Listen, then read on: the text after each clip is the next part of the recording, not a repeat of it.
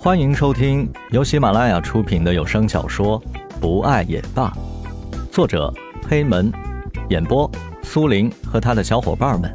欢迎收藏订阅。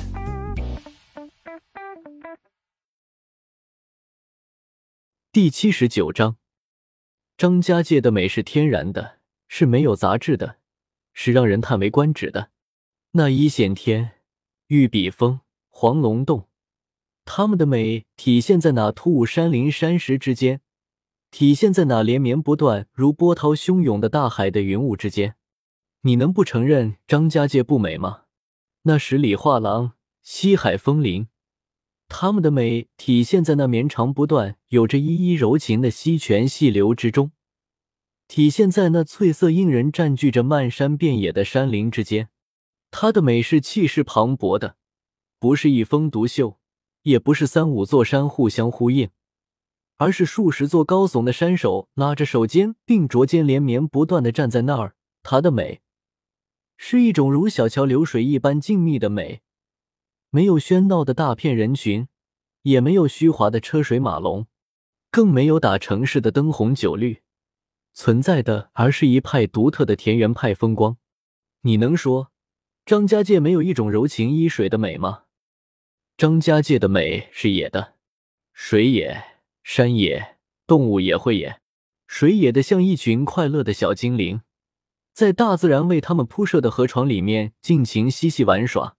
水爱闹，它在山林闹，土里闹，地上闹，它闹得人们心慌慌，一不小心，人们就会跌成个落汤鸡，还要赔上一个苦笑的脸。山也是野的。你若是往前走一段路的话，就会看见前面忽然冒出来几座山，有的似利剑一样直插云霄，或横蓝绿水，旁逸斜出，崛起巍巍斜山，相对相依，宛如热恋情人；亭亭玉立，则好似窈窕淑女。那边的动物似乎比山和水更野、更欢快。猴子一会儿从这棵树荡到那棵树。有时会向游客做出种种讨好动作，更有甚者，在兴致大发的时候，还会抢走游客的一些东西。那边的兔子也是野的，他们会有时候在游客面前窜来窜去，还会从这座山跑到那座山，然后再跑回来。他们还会像发疯了一样，连续向前跑个几百米之后再跑回来。张家界的美不仅仅在于这些。还在于哪里的土族风情，他们热情好客，也有着悠久的文化历史。他们住着真正的木房，喝着真正的泉水，呼吸的是真正的天然氧，吃的是真正的天然鱼。在他们的生活中，一切都是纯真的，不含杂质的。他们还有一个特殊的喜好，那就是他们爱吃辣的。每天无论是早上、中午还是晚上。非得有几道辣菜才过瘾。他们还热爱生活，他们喜欢无忧无虑的活着。那里的男子一般主管种田，每天都是日出而作，日入而归；而那里的女子则是从事蚕桑业。这样的生活才真叫悠哉悠哉，其乐融融。土族人民还特别喜欢小桥流水人家的住房方式，房子总要建造在背山靠水的地方。这就像人们买房子都要看风水，风水少的地方人自然就多了。所以，在张家界很难看到有一间小屋独立山林，大部分的房子都是成排的排在河边，这也就构成了一套独特的风景，永远不会被忘记。在广袤的平原和高低起伏的山地上奔驰了整整六个小时，终于来到了黄龙洞门前。一层木阁连绵数十米，里面土家族的同胞在里面快乐的卖着各种有浓郁民族文化的商品，有牛仔帽、武士刀，只是买不起，只看得流口水。下午他们进了黄龙洞，它是中国最美的旅游溶洞，享有世界溶洞奇观、世界溶洞全能冠军、中国最美旅游溶洞等顶级荣誉，而名震全球。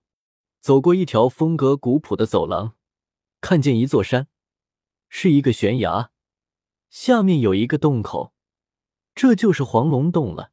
峭壁上草木丛生，在一块裸露的大石头上，隐隐约约用朱砂写着三个斗大的字“黄龙洞”。洞口上方也有一块匾，上书“黄龙洞”。几个在售票窗口买了票，就进去了。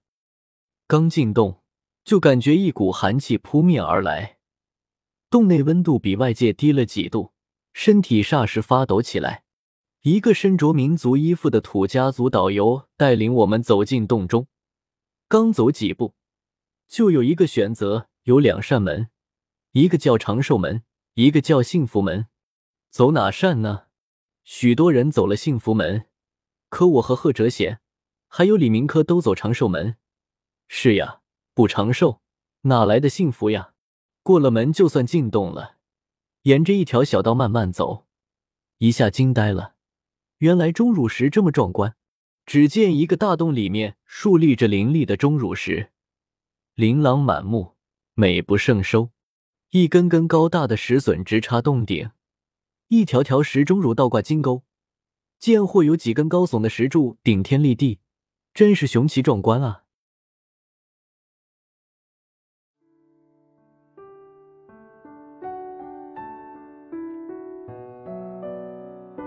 本集播讲完毕，感谢您的收听，我们下集再见。